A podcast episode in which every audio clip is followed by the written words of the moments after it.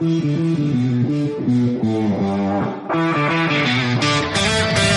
buenas señores del hockey sobre hielo, bienvenidos al podcast de Mundo Hockey. En este programa vamos a hablar de las finales de la Stanley Cup donde han llegado los Boston Bruins y los St. Louis Blues. También además de comentar una previa con Inés sobre esta final, hablaremos de los premios de la temporada, nuestros favoritos y por último hablaremos del Mundial donde Finlandia ha ganado. Por tanto, con todo esto eh, empezamos. Y volvemos para las finales de la Stanley Cup. Para ello tenemos a Inés en Twitter, arroba oso de gominola. ¿Qué tal estás, Inés? Hola, muy bien. ¿Tú? Pues aquí estamos. Pues vamos a comentar un poco, primero, esas finales de conferencia, donde una de ellas, poca historia tenemos que contar, que es ese Boston Bruins Carolina Hurricanes y después ese St. Louis Blues de San José Sachs. Vamos a empezar por la más fácil de todas, que fue el Bruins Hurricanes, que bueno, yo creo que podíamos predecir, eh, predecir algo de esto. Ya se comentó en el anterior programa que seguramente esta sería la más fácil de adivinar y más o menos también para dar un resultado exacto. Pero tampoco yo pensaba que un 4-0 iba a ser por parte de Boston. Pensaba que los Hurricanes iban, iban a hacer algo más, pero al final nada. ¿Qué piensas de eso? Sí, yo a mí me sorprendieron. Estaba, yo tenía casi claro que los Bruins iban a pasar porque obviamente está siendo el equipo más constante y, mejor de, todos los playoffs.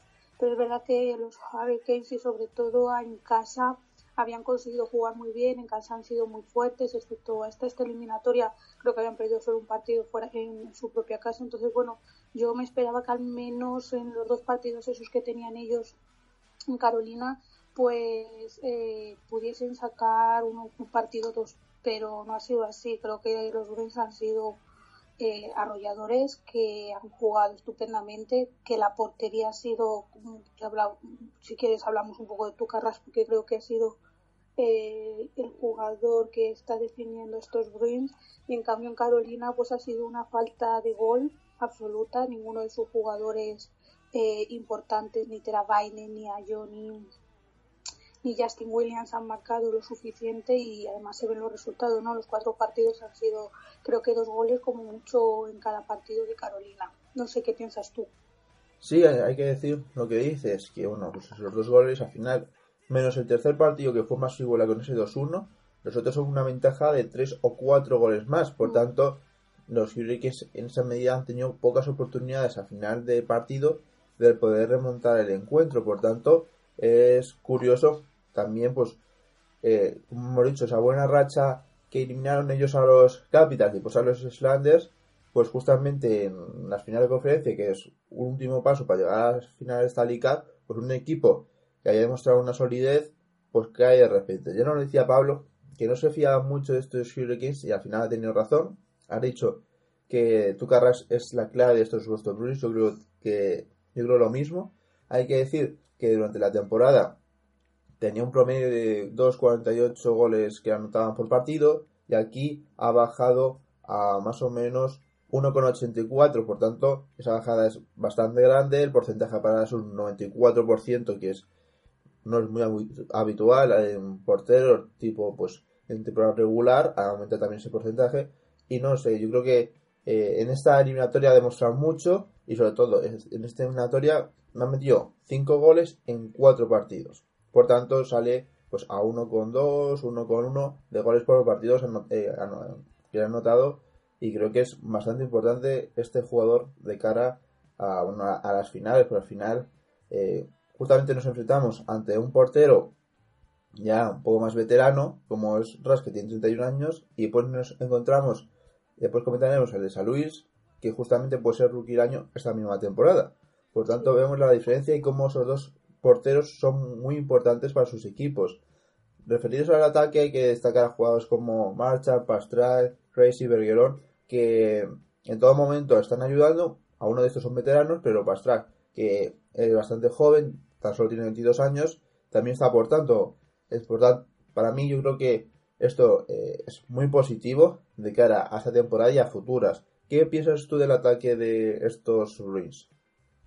Yo creo que el ataque de los Bruins es no creo que sea de los mejores y aún así estaba mirando datos para, para comentar hoy y su power play en regular season ha sido el tercer mejor de toda la temporada. O sea, que quiere decir que al menos esa, esa línea que has dicho tú, no la de Bergeron, Pasternak, eh, Marchan y Craigie, es, es muy buena. Son muy goleadores y además el punto que tienen un poco más, ¿no? Que añaden al resto es que defienden muy bien. Bergeron es el jugador que lleva ganando ¿no? el premio el que año tras año tras año por eso, porque marca, pero es que también es casi tener una tercera defensa cada vez que está en el hielo y creo que eso se nota mucho. Además que, y esto yo lo he dicho mucho y lo diré en la final hablando de los dos equipos, es un, los es un equipo muy compacto, es un equipo que es eh, pues eso, un bloque y juega como bloque y, su primera línea es un pelín mejor, pero su cuarta línea es muy efectiva a nivel de defensa, juega sus minutos, sus siete minutos, ocho minutos que quita eh, pues a su da descanso a sus primeras líneas. Entonces, bueno, yo creo que el ataque de los Boston Bruins, aunque no se hable tanto de ellos, a lo mejor como otros equipos, es, es, muy bueno y, y, y vamos, y en la final va a ser muy importante. Sí, además, eh, una de las eliminatorias que fue muy importante, esos jugadores de ataque secundarios, fue ante, Toronto Maple Leafs, los cuales en momentos claves eh, aparecieron más terceras, cuatro, eh, cuartas líneas que las primeras, y al final, si tienes jugadores que en esas líneas también te aporte, es muy necesario, porque si depende solo de tu, línea principal o secundaria, yo creo que realmente pues, vas a estar mucha parte del partido sin poder anotar. Por tanto, bueno más en los playoffs, que es como, ¿no? Que es todo más rápido, necesitas que todo el mundo colabore. Claro. Creo que es eso, además, como dices, en los playoffs tienes prisa porque al final un partido te puede afectar mucho. Por tanto, si tienes jugadores que todas las líneas te pueden aportar algo, pues al final es bienvenido. Y bueno, pues cerramos esta eliminatoria que tampoco tenemos mucho que comentar. Y después tenemos ese San Luis Blues, eh, San José Sharks, donde las lesiones han afectado a estos Sharks en justamente el, tramo final. Empezaron eh, San José ganando el primer partido 6-3 eh, ante San Luis, después empató San Luis, después ya eh, y pasó lo mismo y a partir de ese momento del 2-2 San Luis ganó los últimos dos partidos y por bastantes goles. Pero creo que ha sido una historia bastante bonita de ver. Creo que son dos equipos que han hecho unos playoffs muy buenos por parte de San José, como siempre digo, el final de temporada no me daba buenas vibraciones, pero se han, puesto las pilas en unos playoffs, tienen un equipo eh, muy compacto y bueno, han sido capaces de, mm, llegar por lo menos a las finales. Hay que decir que, por ejemplo, eh, jugadores como Eric Carson, hasta esta eliminatoria no había metido ni un gol. Que un jugador que, aunque sea defensa, es un jugador que siempre aporta algo en ataque, también de goles. También por eso eh, me impresionó un poco. Aún así creo que eh, bueno, pues a Luis eh, aprovecha, como digo, las lesiones de los Sharks al final y de mantener pues eh, su línea durante todos los playoffs y han conseguido a, a, unas finales, las cuales a lo mejor pocas personas podían pensar que iban a llegar, aunque creo que ese final de temporada podía más o menos mostrar estos playoffs. Yo con esta eliminatoria difiero un poco con el mundo en general. Para mí los Sharks eh, han llegado a las finales de conferencia un poco por suerte. Es verdad que tienen un equipo muy bueno, que tienen nombres muy buenos y lo llevo diciendo todos, vamos, siempre que hemos hablado, pero no me parecía a mí que era un equipo para llegar a la final. Eh, las lesiones en esta última en, este, en estos últimos partidos se han notado más, pero a pesar de los nombres que tienen, creo que no han jugado con todo el potencial que podrían jugar. Pavelski medio lesionado desde la eliminatoria con Colorado. Carson, que yo creo que, lleva, que empezó los playoffs lesionado y ha terminado aún más lesionado. Ben Barnes yo creo que ha sido y Logan Cocho creo que son los dos nombres que se pueden hablar de los Sars porque han sido los que mejor han jugado, los que mejor han dado todo lo que han podido y que han mantenido al equipo donde ha llegado, ¿no? Y además bastante bien. Y los Blues, bueno, pues han jugado muy bien todo desde, desde ese momento en el que cambiaron el equipo, ¿no? Y en febrero apareció un nuevo, casi otro equipo nuevo en la liga. Eh, han sido súper constantes y, y, en los playoffs también, eso que han ido a, Game 7, que han tenido que forzar mucho porque sus eliminatorias han sido posiblemente de las más complicadas o de las más igualadas. Y, y se encuentran en la final yo creo que con un equipo que está bastante sano, por lo que se ve y se escucha no debe tener a nadie muy lesionado, que eso al fin y al cabo es un, un hándicap para quien llega a la final, ¿no? Si llegas más sano, pues tienes más posibilidades de ganar. Y además, pues con un equipo, mm, me reafirmo con lo de los Bruins, muy compacto, en el que su roster eh, es muy igual, te marcan tanto jugadores de la primera línea como de la última línea, que te defienden todos, ¿no? Eh, tienes a Bright Chen, a David Perón, a Ryan O'Reilly, que son todos jugadores que, que te marcan, sí, pero también te defienden y eso es eh, brutal. Y lo decía el otro día, y Tarasenko está despertando, y que Tarasenko te despierte para la final, creo que es algo que los Boston Bruins pueden temer un poco. Pero bueno, Sí, ha sido una eliminatoria bonita, porque además hubo ahí con el los Arcs año están teniendo siempre problemas con el con el árbitro, ¿no? Que si hubo el Game 2, el de overtime, que no debería haber ido a overtime, que lo debería haber ganado San Luis. Bueno, ha sido una eliminatoria un poco más interesante, eso está claro, que la de Luis Carolina. Pues sí, además fue curioso porque los memes que salían por, por Twitter de, de hockey era que, bueno, pues los árbitros llevaban la camiseta de los Arcs y está ayudando. Y bueno, pues parte de San Luis creo que, como dices, es un equipo muy compacto, que como siempre hemos estado diciendo, eh, a, mitad de temporada fue un equipo nuevo, un equipo nuevo que además se predecía que si seguía un poco mal como estaban, incluso se pensaban eh, traspasar a Tarasenko y al final eh, se guardaron esas piezas y bueno, llegan a las finales de la Stanley Cup con un equipo, pues, como has dicho, Ryan Rally que esta temporada está, ha hecho muy buena temporada, Tarasenko que es que decíamos en la finales de la previa final de conferencia que estaba algo mal, que no se le veía del todo, pero en esta aprovecha el momento y justamente para este final de, playoff le ha venido muy bien. Y creo que, bueno, también una de las claves que hemos dicho por parte de los Bruins, que es su portería, aquí con Winnington también. Es verdad que el porcentaje es más o menos igual que en temporada regular, pero también han tenido equipos eh, bastante goleadores en algunos aspectos. Por tanto, es entendible, pero es un jugador que les ha cambiado mucho la temporada eh, a mitad de ella, porque al final creo que juegan solo en, regular 30 eh, partidos y que a partir de ese momento creo que estos playoffs han sido bastante importantes porque a lo mejor uno de esos porteros que tenían más secundarios eh, en estos momentos a lo mejor hubieran decantado negativamente la eliminatoria. Creo que son dos equipos que por parte de Boston creo que se esperaba que pudiera pasar. Es verdad que, como decimos, esa primera ronda fue una locura con Tampa Bay eh, eliminado en, la primera ronda y que hacía que el camino, tanto si se pasaba Boston como Toronto, iba a ser mucho más fácil. Al final más o menos se ha visto, aunque bueno, con un bus puso eh, pelea, pero bueno, Boston, que era el favorito a partir de esa primera ronda, ha llegado a esas finales de, de la Stanley Cup. Un equipo que bueno, hay que recordar que viene de, del, del dice? Eh, los, seis originales eh, tienen bastantes Stanley Cups. hay que decir que la última fue en 2010-2011, donde tiene a uno de los jugadores que, bueno, que están actualmente en, propiamente en temporada. Uno de ellos es Bergeron o Grey o Marchan propiamente.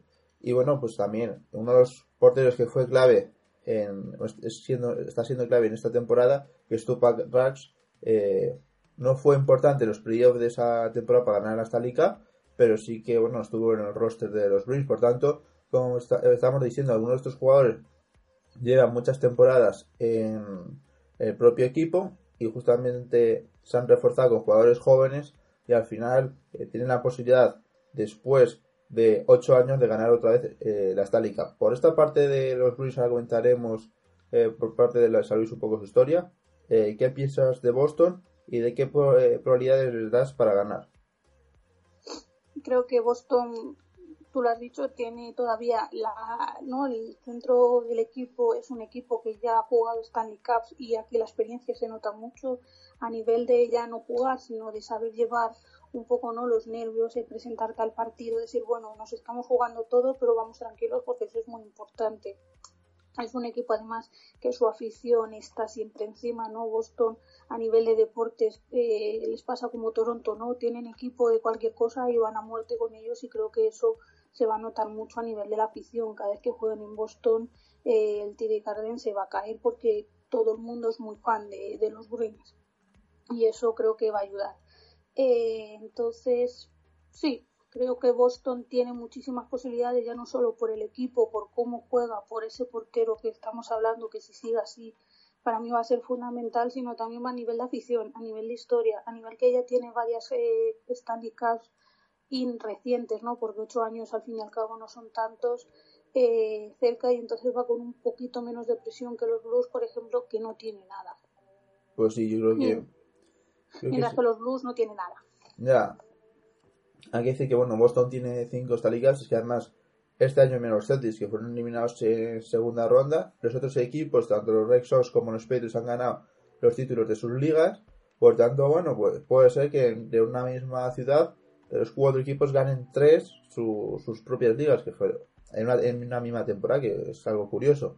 Por parte de San Luis hay que decir que ellos en los playoffs han tenido, eh, bueno, en las finales de la Stanley Cup han tenido muy mala suerte es verdad que ha pasado como Las Vegas, eh, ellos el primer eh, temporada que estuvieron fue la 67-68, llegaron a la Stanley Cup, la perdieron y estuvieron las siguientes dos temporadas llegando a, la final de la Stanley Cup, que ya un equipo recién eh, incluido es muy raro que lleguen a las finales. Pero las tres justamente las han perdido.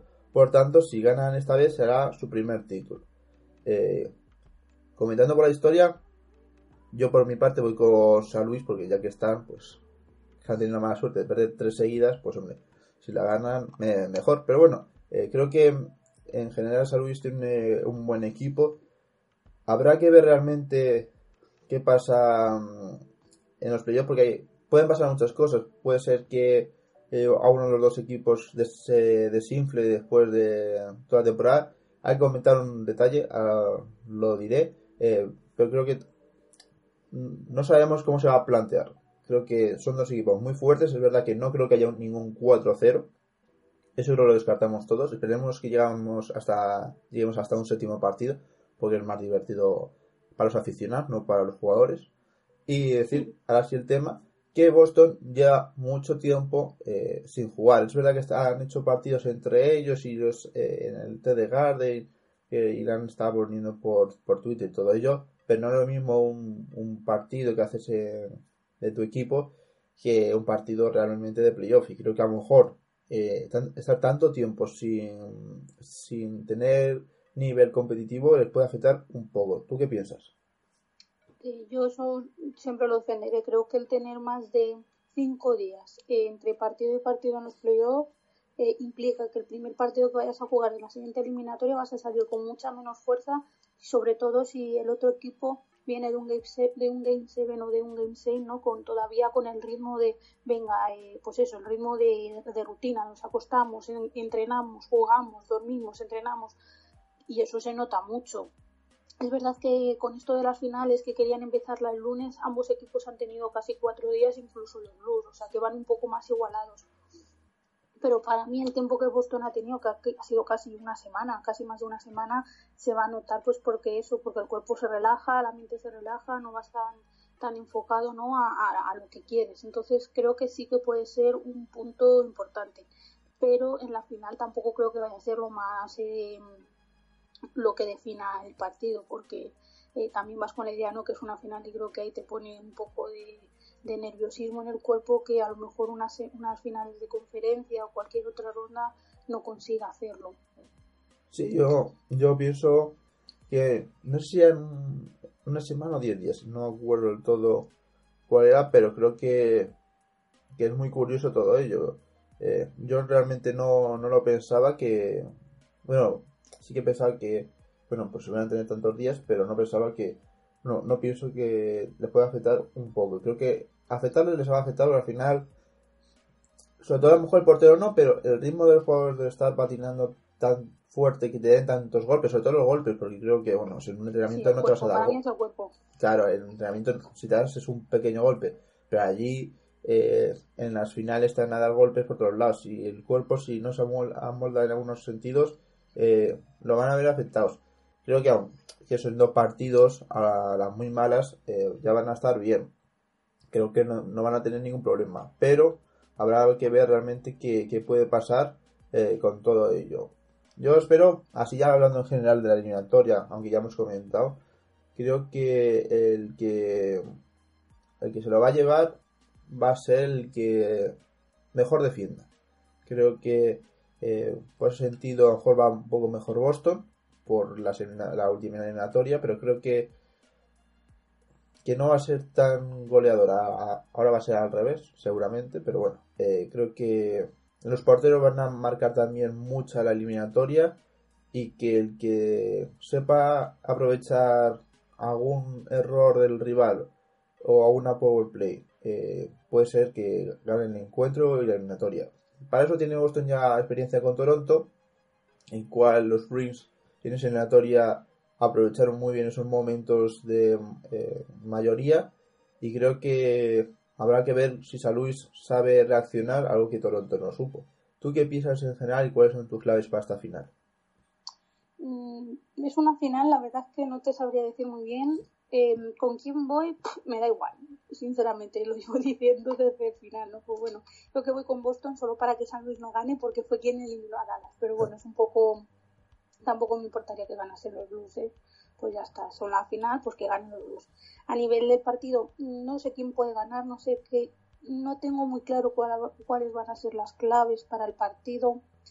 Eh, creo que el campo donde jueguen va a ser muy importante. Ambos equipos son muy fuertes en casa, pero los Blues yo creo que son un pelín mejores jugando fuera de casa y eso al final puede que que se muestre a nivel de, la eliminatoria. Eh, por supuesto, no creo que vayan a ir a un Game 4 para terminar uno de los dos la eliminatoria, porque está claro que a un, partido los dos van a ganar y va a ser un partido, pues eso, tosco, muy de defensas, en el que los porteros, tú lo has dicho, no van a ser muy importantes y que se va a ver si la experiencia versus no el ser nuevo eh, se va a notar mucho, aún ya teniendo la idea ¿no? de, de Murray con los Penguins hace dos Stanley Cup que también hizo un poco lo mismo, ¿no? Salió de la nada y consiguió llevar a, los Penguins hasta la Copa. Y eso iba a ser para mí un partido tosco. Partidos toscos, vamos, creo que eso, pues, de defensa, de mucho golpe, mucho equipo en el power play, pero también los dos eh, cuatro contra cuatro, porque al final van a terminar haciendo eh, penaltis a la vez. Entonces, bueno, va a ser un partido, pues eso, de los antiguos, no antiguos, antiguos, porque obviamente ya el juego es mucho más rápido, pero sí un poco más eh, bruto, más físico. Pues sí, creo que va a ser, como dices, creo que la clave es físico. Creo que eh, Boston a una vez, bueno, Marchan es un jugador que te da muchos golpes y que no le importa dar. Y creo que también va a afectar por ese sentido. Ahora, como tampoco tenemos más previa que hacer, he pensado, bueno, pues han salido los premios, eh, los candidatos para los premios de la, de la NHL en, general, y si quieres los comentamos por encima y después eh, el Mundial de Hockey, eh, un poco que, que Filatia Galao un jugador importante. Hay que decir que el premio al Hart Memorial Trophy está entre Sidney Crosby, Nikita Kucherov y Conor McDavid. A mí me ha, sorprendido estos tres, sobre todo por lo de Crosby. No pensaba que iba a salir él mismo, pensaba que a lo mejor iba a salir otro jugador que a lo mejor ha podido ayudar más al equipo, en los cuantos, pero no, no me pensaba realmente que Crosby iba a estar ahí. ¿Tú qué piensas? Que lo de Crosby me dejó eh, sorprendidísima. Eh, obviamente Kucherov y creo que va a ser quien se lo va a llevar porque a nivel de la temporada regular es el jugador que mejor ha estado. McDavid es McDavid y mientras siga jugando va a seguir estando nominado porque todo el mundo valora mucho eh, cómo juega y cómo lo hace y además en el equipo en el que lo hace, ¿no? En el agujero ese negro que, que es Edmonton. Mientras que Crosby eh, entiendo que es y sigue siendo todavía uno de los mejores jugadores de, la NHL. Entiendo que si los Penguins han conseguido llegar a, los, a los playoffs este año ha sido porque al final ha tirado un poco más del equipo pero tampoco creo que haya sido eh, el, jugador más destacable para ayudar a un equipo. Creo que Patrick Kane con Chicago, aún sin conseguir llegar a los playoffs, ha sido brutal. Creo que Nathan McKinnon lleva temporada tras temporada llevando a Colorado a donde está Colorado jugando. Y Crosby yo creo que le dan más el bueno, le nominan más por nombre que por otra cosa. No sé qué piensas de esto. Pienso lo mismo, creo que ese tercer jugador iba a ser solamente Nathan McKinnon con la temporada que ha hecho con Colorado y creo que me sorprendió también. Creo que eh, no me lo esperaba para nada. Es decir, Kucherov y Mandy vale, pero ahí que estuviera Crosby, mm, no sé, con ese ataque que tienen ya ellos, no sé, no le veo del todo bien. Después tenemos el Calder Trophy, que es el mejor rookie, y tenemos a Jordan Winnington, que está en estos estas finales de la Stanley Cup, a Rasmud Ali y a Peterson. Aquí, si hubiera sido al principio de temporada, hubiera dicho a Peterson, porque ha hecho una temporada muy buena hizo un arranque también bastante bueno, pero eh, creo que después yo esperaba un poquito más de él con ese inicio y creo que a lo mejor por mi parte se lo voy a dar a, Rasmud Ali. Este año Talder es un poco, en otros años está mucho más claro, o en los últimos años siempre ha sido mucho más claro. Y este año en cambio ha sido ¿no? un poco lo que dices, Peterson empezó maravilloso, aún así hay que decir que ha terminado la temporada con creo que 25 goles o está en torno a los 25, que para un rookie está bastante bien. Eh, Dalin, pues bueno, es defensa y eso siempre le va a quitar nivel de goles, que muchas veces solo se miran los números, ¿no? Yo siempre digo, los defensas es muy injusto porque sus números obviamente nunca se van a comparar a los de un atacante, pero ha jugado eh, los mayores minutos de Búfalo. Si Búfalo estuvo en el momento antes del All-Star, estuvo muy bien jugando, casi estuvo primero de su, de su división, algo así, es porque él eh, hacía todas las jugadas, subía el pack para arriba. Eh, bien y después Bennington, pues bueno, como ha salido más atrás, yo espero que no lo gane él porque creo que no es lo mismo comparar toda una temporada con un cachito de temporada. Sí, yo, creo que se lo va a... Dime. No, no, di, No, que pienso que se lo va a llevar Peterson, fíjate, porque gusta mucho el jugador que marca. Pero a lo mejor Dalí se lo, se lo merecía más por un poquito más regular. Y aquí tengo que decir que Miro Giskane no está, pero también tiene números de rookie para estar en el Calder. Ya está, yo ya he dicho mi parte. Después, en la parte de defensa tenemos a Brett Barnes, a Mar, a eh, Giordano y a Víctor Hedman.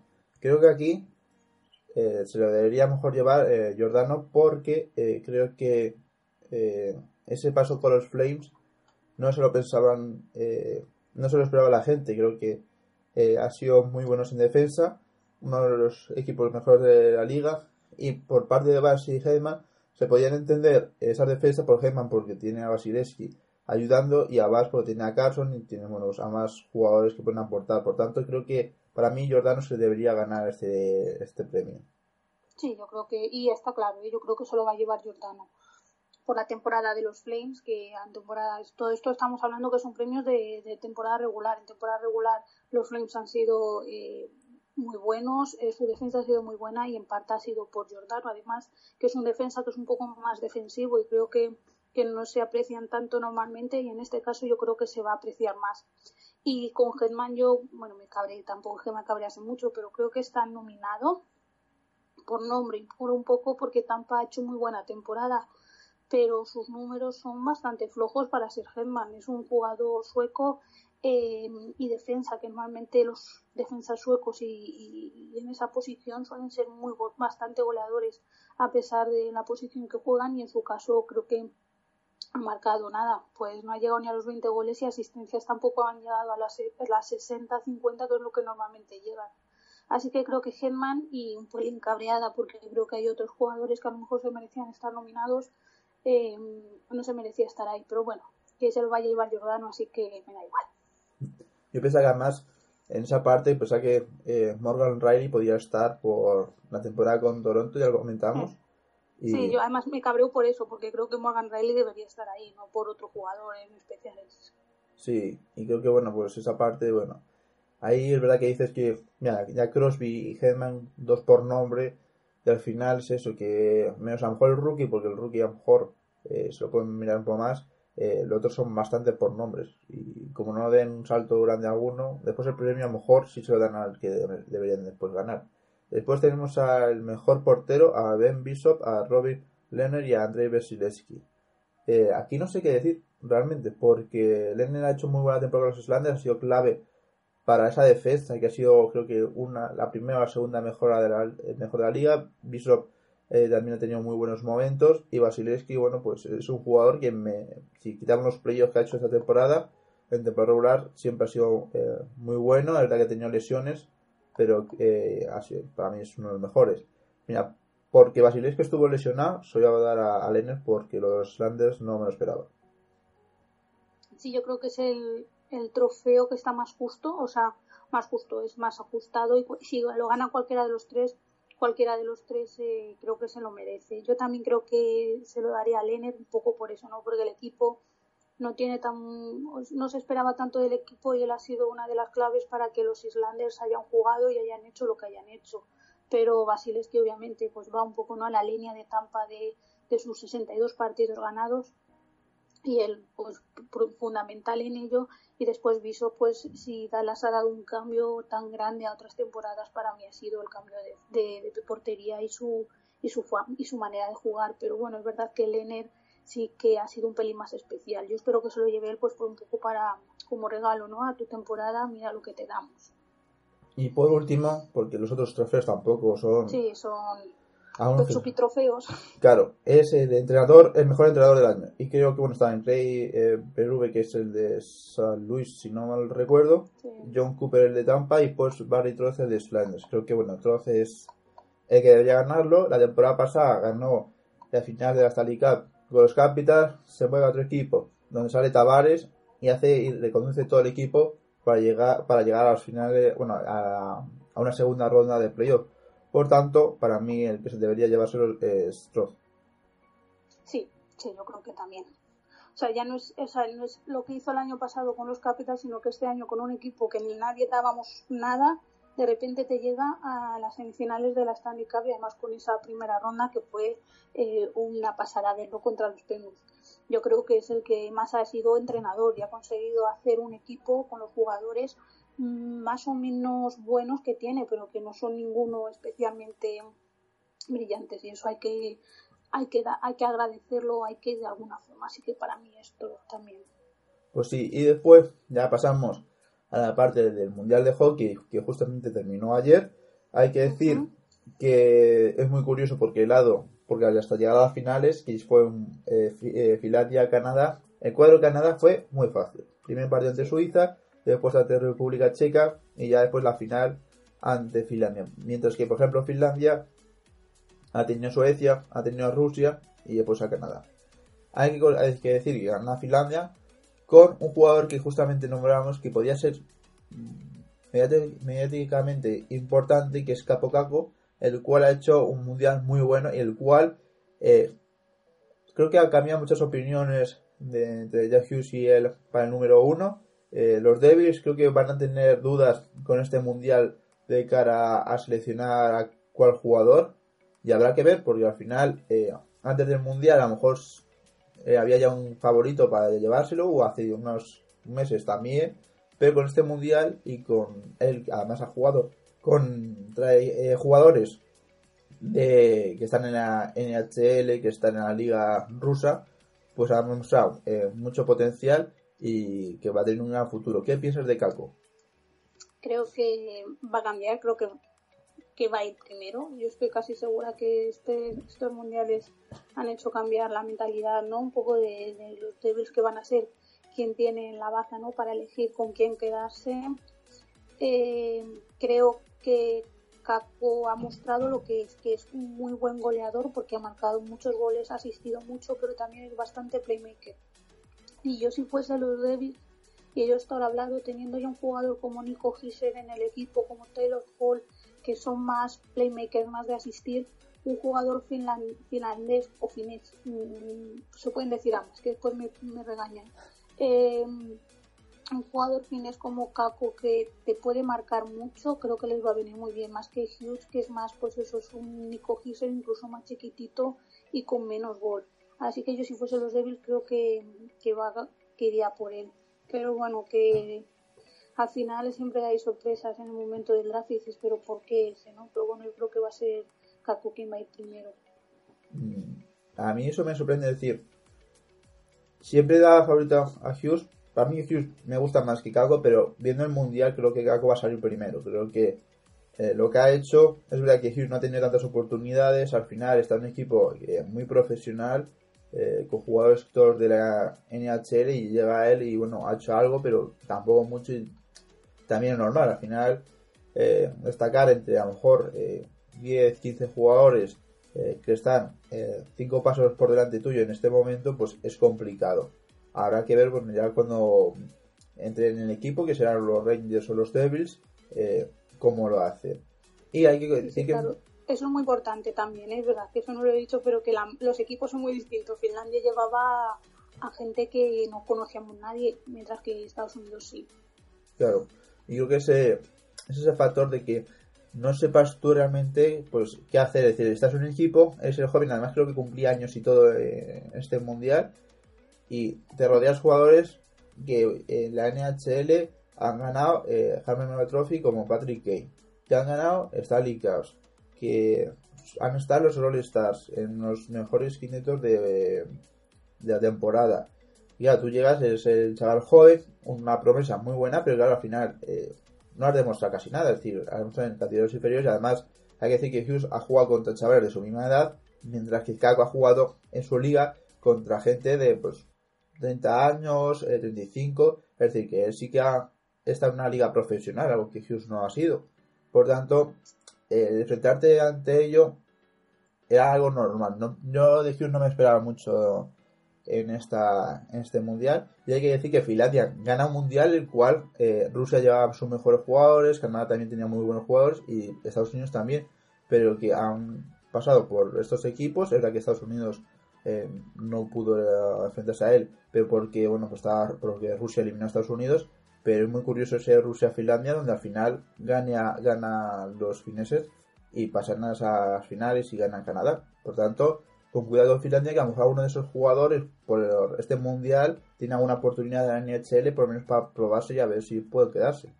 Sí, eso decían ayer, ¿no? El que marcó los dos goles contra Canadá, Antila, no me acuerdo el nombre, que sonaba mucho para ser, pues eso, cogido por algún equipo de la NHL, no como primera, primera línea, pero sí para una tercera, una cuarta línea para, pues eso, pues un jugador de los que te salva minutos, de los que son buenos en el power play.